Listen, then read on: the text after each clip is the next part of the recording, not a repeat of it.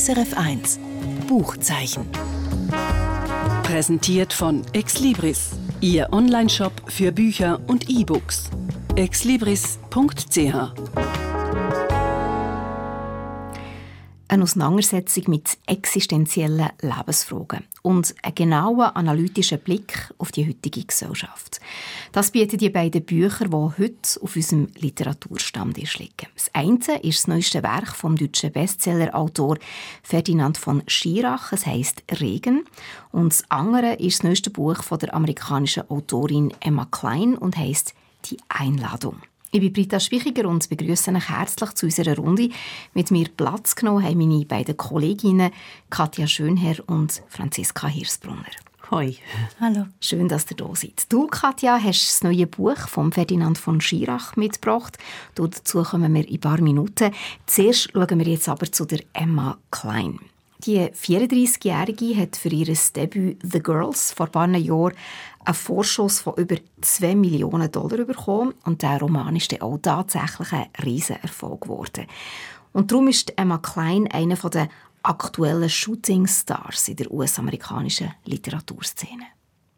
Ja, so ist es. Und sie ist auch ähm, ganz eigenwilliger, weil das Geld, die über 2 Millionen Dollar, die haben sie nicht groß interessiert, in Anführungszeichen. Sie hat sich einfach abgeschottet und hat gefunden, ich schreibe jetzt meinen Roman. Hm. Und das ist ein Roman gewesen, wo äh, wirklich so an eine ganz wunde Stelle von, von der amerikanischen Geschichte oder Gesellschaft gelangt hat, nämlich mhm. an die grauenhaften äh, Mord von einer Sekte, der Manson Family. So eine Hippie-Sekte. Eine Hippie-Sekte mhm. in den 1960er Jahren. Also wirklich unvorstellbar brutal sind die vorgegangen und ähm, The Girls handelt von einem Mädchen in dieser Sekte, äh, einer 14-jährigen und bei dem Mord ist sie nicht dabei gewesen. Also man hat sie quasi ausgeschlossen von dem. Und sie hat gar nicht gewusst, ob sie soll glücklich sein darüber. Mhm. Und wir halt einfach so eine, ja, so ein Aufwachsen, was das, was das macht mit einem. Und mhm. nachher hat Emma Klein ähm, ganz unverfroren, dass mich mir dann nicht nach so einem Bestseller hat sie Kurzgeschichte geschrieben, die heißt Daddy, auch auf Deutsch. Und es ist so ein bisschen eine Vorwegnahme von der ganzen MeToo-Diskussion gewesen, nämlich ähm, ein genaues Heranschauen, wie gehen Männer, ältere Männer, Daddys äh, mit äh, Frauen um. Und jetzt als nächstes, und das ist natürlich sehr erwartet gewesen, der Roman, nach ihrem Debüt The Girls ähm, schreibt sie über ein Escort Girl, also in mhm. der Jetztzeit, so eine ungefähr 25-jährige, wo ähm, von ihrem Klient rausgekehrt worden ist und wo jetzt in sieben Tagen probiert, in einer absolut superreichen Umgebung wieder irgendwie an den Mann herzukommen. Mhm. Aber das ist der Roman «Die Einladung», genau. wo jetzt heute hier vor uns liegt. Und eben, du hast vorhin gesagt, die bestialischen Morde, die 1969 sich zugedreht haben, dort ist unter anderem auch Sharon Tate, die damals schwangere Frau von Roman Polanski, ermordet worden. Das ist ganz eine konkrete Vorlage. Wie ist denn jetzt hier bei diesem neuen Roman «Die Einladung»? Gibt es dort auch so eine konkrete historische Begebenheit? Es ist eigentlich eben gar nicht ein historisches Buch, sondern es spielt äh, so in den letzten Jahren. Ich habe das Gefühl, dass Emma Klein ganz viel von dem weiß, was sie darüber schreibt. Ähm, also das ist Spieren immer so. Sie sucht sich nicht Themen aus und äh, dann ja merkt man eigentlich steht sie drüber. Mhm. Ähm, und sie hat in Interviews tatsächlich gesagt, dass dort, wo sich das Escort Girl aufhaltet, ähm, in den Hamptons, in der Nähe von, genau, von mhm. genau, ähm, dass, dass sie dort auch mal war und das ist so eine absolute reiche Hochburg und die Leute sind dort wirklich so reich, die wissen gar nicht, was die Welt ist. Also die leben wie in einer Blase, mhm. alles ist irgendwie privat, für alles ist gesorgt.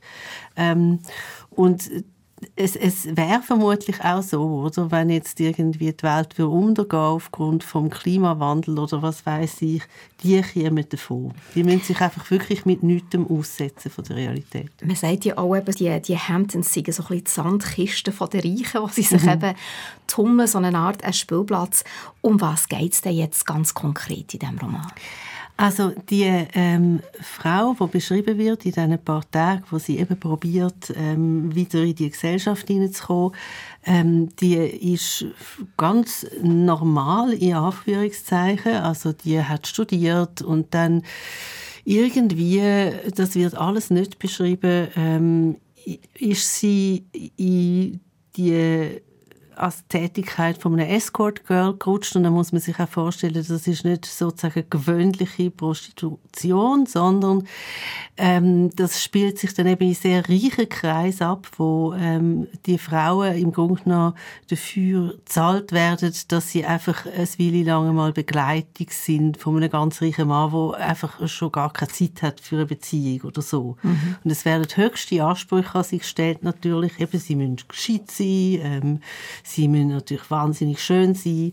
Ähm, und es ist, ist eigentlich auch ein Fake, oder? Also es wird irgendwie ähm, eine Fake-Beziehung gespielt.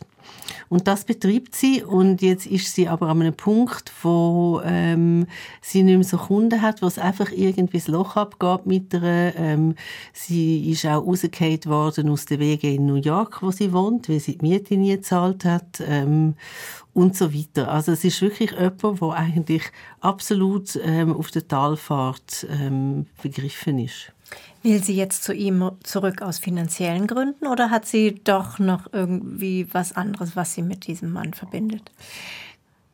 Vermutlich schon etwas anderes, aber was auch noch, also finanziell ist ganz klar, oder? Also sie ist auf, verzweifelt auf der Suche nach Geld. Und man muss sich mal vorstellen, der geht sie raus. Mhm. Sie hat ja nie mehr, wo sie hingehen könnte. Mhm. Und ähm, eben muss ich dann einfach so durchschlagen.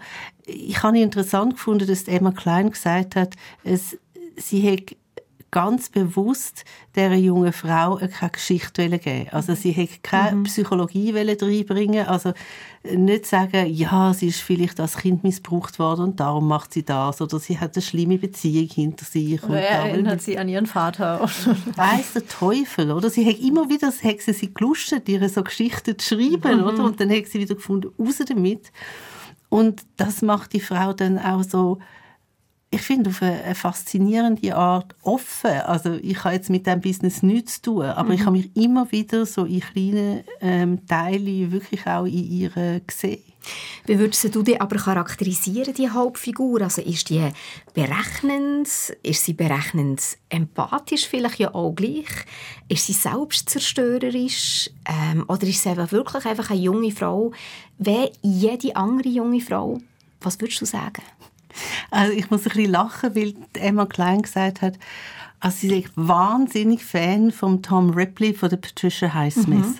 Und als ich das äh, gehört habe von ihr in einem Interview, das ich gelesen habe, habe ich gedacht, ah ja, klar, stimmt. Mhm. Ähm, das ist ja die Hauptfigur aus der talentierten Mr. Ripley genau. von der äh, Patricia Highsmith, die auch so ein Trickbetrüger ist. Ja, genau. Also mhm. wo sich, wo sich eine fremde Identität zuleiht. Mhm. zuleiht. Und ähm, Emma Klein sagt, ähm, sie fasziniere so, dass ähm, Ty Smith über den Ripley so können schreiben, dass er mit allem durchkommt.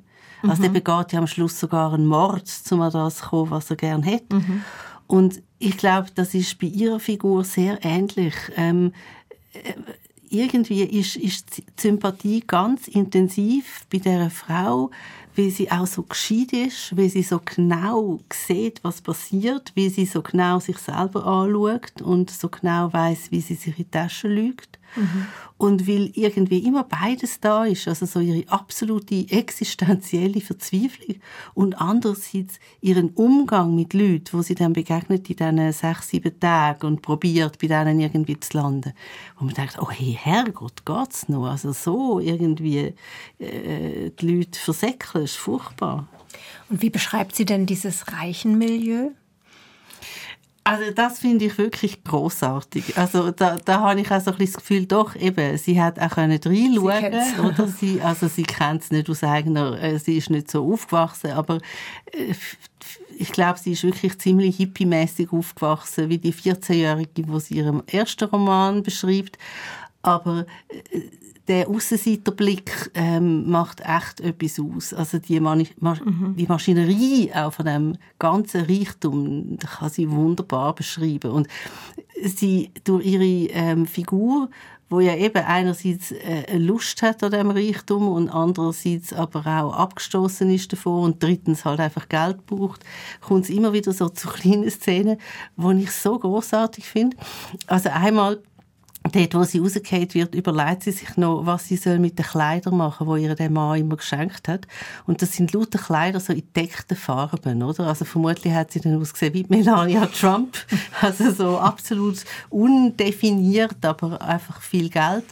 Und ähm, dann denkt sie, ja, ich schmeiß die jetzt alle auf den Boden. Und dann denkt sie, nein, das bringt ja gar nichts, weil das muss dann irgendjemand aufräumen. Er sieht das allweg gar nicht. Ich könnte ja vielleicht auch noch ein paar von diesen Kleidern ähm, verkaufen. Blöd habe ich ähm, die Preisschilder nicht dran gelassen. Aber wenn man sich dann das vorstellt, mhm. oder, einen Abend lang an einer Party rumzustehen mit einem Kleid, wo einem immer das Preisschild mhm. hinkratzt. Das ist aber auch wieder oder? fake, gell? Das ist auch wieder furchtbar. Mhm. Mhm. Was hast du das Gefühl, was will Emma Klein mit dem Roman? Ist es eben Gesellschaftskritik oder ist es einfach eine Bestandesaufnahme von Filmen, die aus dem Ruder läuft?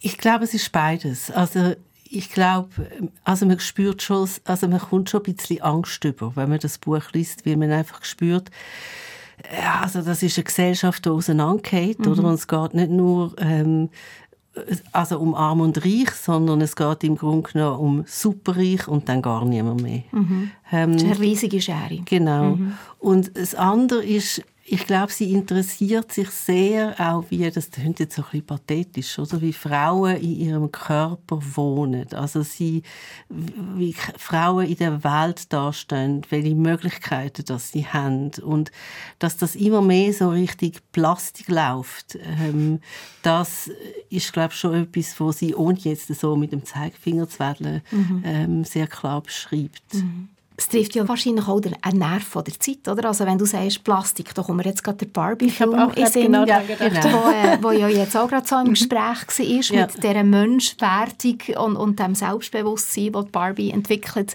Es ist schon äh, eben auf der einen Seite vielleicht Gesellschaftskritik, aber auf der anderen Seite geht es auch eben um, um die Stellung von der Frau oder, oder äh, die Selbstwahrnehmung auch von, von der Frau. Ja, und ich glaube auch ein bisschen um einen Albtraum. Also ich habe immer wieder gedacht, das ist der amerikanische Albtraum.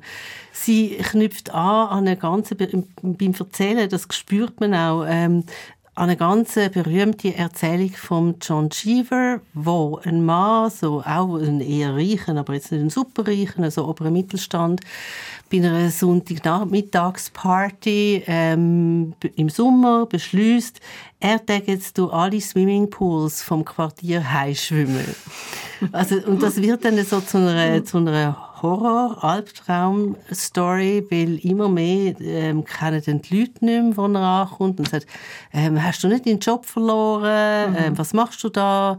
Ähm, er, er kommt äh, bei Swimmingpools dabei, die leer sind, ähm, die Häuser sind am Verfallen und am Schluss ist irgendwie Winter und er steht da in seiner Badhose und ist absolut äh, also allem beraubt, das ist nichts mehr da. Also so ein Zusteuern auf eine Apokalypse, könnte man im mhm. Grunde genommen sagen. Und ich finde, das hat das Buch eben auch. Also da ist es dann wirklich sehr direkt gesellschaftskritisch, ohne das jetzt so direkt zu sagen, dass es wirklich sagt, hey, wir müssen aufpassen, dass wir nicht auf eine absolute Katastrophe zusteuern. Und was hätte die Lektüre jetzt mit dir ganz persönlich gemacht? Hm.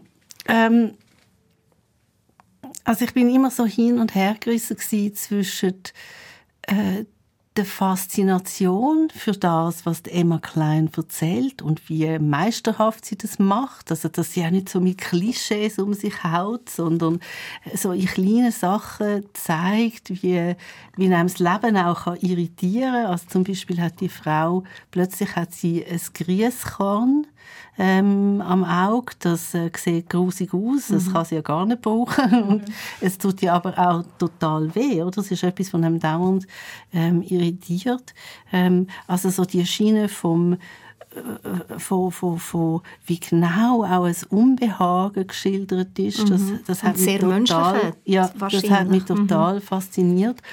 Und zum anderen, das betrifft jetzt gar nicht die Frau, sondern ein, zwei Leute, wo sie ihnen begegnet, dass ich einfach gefunden habe, Klein hat so eine tolle Art zu beschreiben, wie wie Leute einfach den Boden unter den Füßen verlieren oder wie es ihnen kann schlecht gehen egal ob das jetzt ein Kind ist oder ein Erwachsener. Ähm, also es ist ein Buch, das ich sehr gern gelesen habe, aber wo mich irgendwie auch wirklich traurig gemacht hat. Die Einladung von der Emma Klein, der Roman ist im Karl Hanser Verlag erschienen, 320 Seiten lang und übersetzt von der Monika Park. Der Ferdinand von Schirach ist bekannt worden mit Geschichten über seine Erfahrungen als Strafverteidiger. Der erinnert sich vielleicht an Titel wie Verbrechen oder Schuld. Und nachher hat er autobiografisch schreiben und ist bis heute ein Bestseller-Autor. Vor allem eine Katja, und das gibt es ja nicht so oft, eine, der auch international mhm. grosse Erfolge feiert. Wie erklärst du dir sie Erfolg? Jetzt muss ich äh, aufpassen, nicht zu sehr zu schwärmen, weil ich auch ein gro großer Schirach-Fan bin. Ähm, ich glaube, sein Erfolg hat mehrere Gründe. Also erstens, es sind die Themen. Ne? Wie du schon gesagt hast, er war Strafrechtler, bevor er Bestseller-Autor wurde. Und das schlägt sich eben auch in seinem Werk nieder. Also seine Themen sind immer Verbrechen, Schuld, Strafe, Gerechtigkeit, also so das ganze Spektrum der Juristerei. Und er beschreibt immer wieder Fälle, die zeigen, wie ganz normale, in Anführungsstrichen, Menschen unter gewissen Umständen zu Verbrechern werden, so dass mhm. man sich wirklich immer wieder fragt, okay, wenn ich jahrelang von meinem Mann so drangsaliert würde, würde ich dann nicht auch irgendwann zu diesem Mittel greifen, so, ne? Also da mhm. rührt er so, also er zeigt die Ambivalenz des, der Menschen, dass niemand einfach nur gut oder nur böse ist. Zweitens ist es seine Sprache. Also der hat, der meißelt wirklich jedes überflüssige Wort weg, sodass dann irgendwie nur noch die Tatsachen übrig bleiben. Also es ist so eine ganz präzise wirklich einfache und fast kalte Sprache. Das, das sorgt zusätzlich dafür, dass, dass die Texte so was Faszinierendes haben. Mhm. Das sind wirklich wie ein Sog. Ja, ja, mhm. und, und auch manchmal wundert man sich, wie, wie kann man so kalt über sowas schreiben. Aber genau das macht die Faszination dann aus. Und das andere ist, glaube ich, auch noch eher als Typ. Also er mhm. ist so ein Kettenrauchender, also er verkörpert noch so ein bisschen, glaube ich, fast dieses äh, Schriftstellergenie, von dem man eigentlich sagt, das gibt's gar nicht mehr. Und aber er verkörpert das noch so ein bisschen, der zurückgezogene Intellektuelle, der halt äh, eine Zigarette nach der nächsten äh, sich anzündet. Und irgendwie, glaube ich, hat das doch auch noch was, was bis faszinierend. Ja, irgendwie schon. Ja. Auch, ja, genau. Und eben sein neuestes Werk heisst Regen. Mhm. Was steckt dort dahinter? Der Hinter dem Regen. Da geht es ähm, um einen Mann, der kommt vom Regen durchnässt äh, in eine Bar in Berlin. Der Mann ist Schriftsteller, allerdings einer mit einer Schreibblockade und überhaupt hat er nur ein Gedichtband jemals veröffentlicht und seit 17 Jahren dann nichts mehr. Also das ist so seine Ausgangslage. Und dieser Schriftsteller in der Bar erzählt nun rauchend dass er zum Schöffen berufen wurde, also zu einem Laienrichter im Strafpro in einem Strafprozess. Und äh, in Deutschland ist das so, wenn man dazu berufen wird, ist das Bürgerpflicht und ähm, dann muss man dieses Schöffenamt auch ausführen. Und ähm, Ferdinand von Schirach ähm, beschreibt eben, wie jetzt dieser Schriftsteller sagt, äh, dass er das gar nicht möchte. Er, es läge ihm fern, Urteile über andere zu fällen. Das Und um was für eine Fall mhm. geht es denn? Das ist eine Beziehungstat, die beschreibt er dann auch. Ein Mann hat seine Partnerin erstochen, gleich in dem Haus gegenüber der Bar. Ähm, ja, und dieser, ja, dieser Fall, dieser Beziehungstat, der setzt jetzt so einen Reflexionsprozess bei diesem Schriftsteller in Gang. Also er denkt eben nun übers Strafen nach und darüber, dass es gar nicht möglich ist, Urteile zu fällen.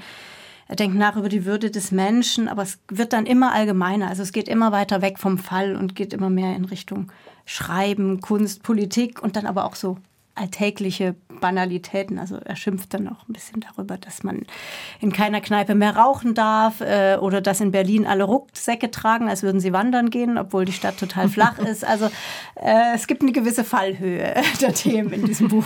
Aber einfach, also dann, dann nimmt, also er muss es ja eigentlich annehmen, das Schöffenamt, das macht mhm. er dann auch. Das macht er dann auch, genau. Und ähm, da gibt es dann auch, aber da will ich jetzt nicht zu viel verraten, äh, eben, also es kommt dann schon zu einem kleinen Eklat in diesem ähm, Prozess, genau.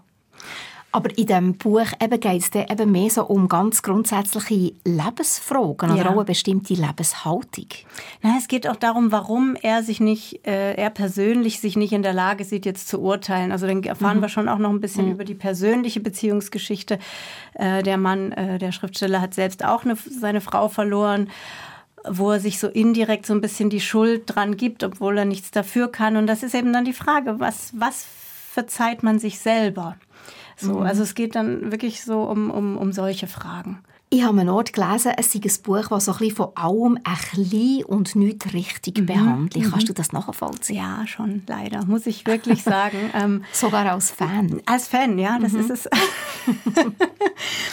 ich glaube, ganz wichtig ist zu wissen, dieses Buch ähm, ist in Ich-Form geschrieben und auch als Theatermonolog. Also der Sinn eigentlich dieses Texts ist, dass Ferdinand von Schirach ab Oktober damit äh, auf Tour gehen wird. Ich glaube, Anfang Januar ist er, oder im Januar ist er dann auch in der Schweiz damit unterwegs.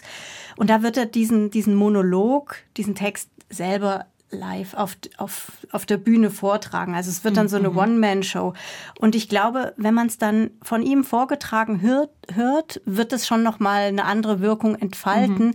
Wenn man es jetzt nur so im Stillen liest, ist es wirklich ein bisschen wenig. Also der, der Monolog hat wirklich nur knapp 60 Seiten, ist auch ziemlich groß, mit großem Zeilenabstand gedruckt. Also der Verlag hat viel dran gegeben, daraus ein Buch zu machen. ähm, und, und wenn man es jetzt einfach nur liest und nur als Buch betrachtet, ohne, äh, ohne zu sehen, dass das dann nochmal aufgeführt wird, dann fragt, will man dann schon mehr wissen. Also wie geht es weiter mit diesem, mit diesem Prozess, um den es überhaupt äh, äh, am Anfang ging? Ähm, was macht das noch mehr, dieses Schöffenamt? Was macht das äh, noch mit den Gedanken des, dieses Schriftstellers? Und welche Entwicklung macht er dann noch durch? Das kommt dann hier jetzt alles gar nicht mit vor. Und für dich selber, also ähm, du Britta hast mich ja vorher gefragt, ja, was mich irgendwie berührt oder beschäftigt hat, so ganz persönlich bei der Kleinen. Wie ist es denn da im Fall vom, vom von Stierach? Da muss man sagen, dass um das Buch noch etwas zu füllen, hat der Verlag noch ein Interview angefügt. Und zwar eins aus dem, aus dem Süddeutsche Magazin. Ein sehr langes, sehr intimes Interview mit ihm. Also solche Interviews gibt es eigentlich selten. Und das hat, fand ich dann noch das Bereicherndste eben als, in Anführungsstrichen, Schirach-Fan. Also er erzählt da viel noch von seinem eigenen Leben, von seiner Depression, an der er leidet, ähm, auch von, von welchen Philosophen er sich beeinflussen lässt, um sein Leben zu meistern. Das fand ich jetzt ehrlich gesagt dann noch das Bereichern. Aber da fragt man sich ja schon, wieso hättet ihr das nicht gerade von Anfang an in das Buch integriert? Also eben, du hast gesagt, klar, eben der Theatermonolog ist gedacht zum Aufführen, aber wenn er ja das gleich eins zu eins aufführt, wenn sie jetzt hier steht, hat es ja dann gleich nicht mehr Tiefgang wegen dem. Ähm, na, ich glaube schon, wenn man ihn dann noch erlebt, eben als diesen Typus, der Dieses dann auch sein, ja, sein mhm. Charisma und mhm. auch dieses Wissen, dass er ja eigentlich ein ganz scheuer Mensch ist. Er hat auch ein Telefon, mit dem er äh, nur selber anrufen kann, aber nicht angerufen. Äh, also er kann telefonieren, aber er kann nicht angerufen werden. Solche Sachen. Ähm, und er zeigt dann auch seine eigene Ambivalenz. Ne? Er ist mhm. eigentlich scheu und äh, eher um Einsamkeit bemüht und stellt sich jetzt so eine One-Man-Show, wo er alleine auf der Bühne so, ein, so einen Text vorträgt. Äh, ich glaube, das, das gibt dann schon nochmal Atmosphäre. Wobei, das denke ich, jetzt gerade ein gutes Stichwort, die One-Man-Show. Also ist es, äh, ist es wirklich ist es etwas, was man auch jetzt allgemein vielleicht etwas daraus ziehen kann, wenn man diesen Monolog liest oder ihn hört, weil es eben wirklich Gedanken sind, die in der Leserin oder im Leser etwas auslösen oder sind es einfach sehr subjektive Ansichten? Na, na, na, also man lernt ihn, ich denke, dass da auch viel äh, Meinungen von Ferdinand von Schirach mit, äh, mit reinspielen. Ich glaube, manche finden das dann auch vielleicht witzig, Leute, die es stört, dass, äh, dass man in, äh, in der Kneipe nicht mehr rauchen darf, finden das vielleicht witzig, dass er dann jetzt sagt, ja. Und das thematisiert ihr auch gerade zum Beispiel. Wie meinst du? Das Rauchen. Ja, ja, das, das ist auch so ja. was, mhm. was ihn einfach ärgert. Und äh, mhm. ja, die Leute gehen ja, äh, die, die nicht rauchen, die umarmen Bäume. Und also manchmal wird es so ein bisschen, ich denke, ah, jetzt, jetzt, ja, jetzt äh, ist er vielleicht nicht mehr auf der Höhe der Zeit. Ist es auch so, dass das Buch etwas hinterlässt, wenn man es zumacht?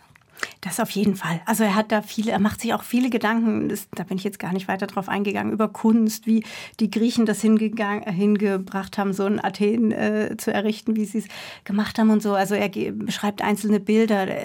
Also man merkt schon, dass das ein Intellektueller ist mit, mit wahnsinnig viel Tiefgang. Wenn man jetzt mhm. einfach diese eine kurze Geschichte an sich betrachtet, dann dann würde ich einfach sagen, wer noch nie Ferdinand von Schirach gelesen hat, der sollte vielleicht jetzt nicht mit dem Buch anfangen. Das habe ich gerade fragen. Also du würdest es nicht uneingeschränkt allen empfehlen? Ich würde sagen, das ist für Leute, die Ferdinand von Schirach äh, gerne lesen und nichts von ihm verpassen wollen, dann natürlich sofort äh, lest das. Es ist Aber nie die falsch. kennen ihn wahrscheinlich sowieso schon. Ja, also dann ist es nie falsch, was von ihm zu lesen. Ich würde sagen, wer noch nie Ferdinand von Schirach gelesen hat, der sollte glaube ich, wirklich mit diesen Kurz, äh, mit diesen Erzählungsbänden anfangen. Die hießen Schuld und Verbrechen. Das waren seine ersten beiden und ich finde die immer noch unübertroffen.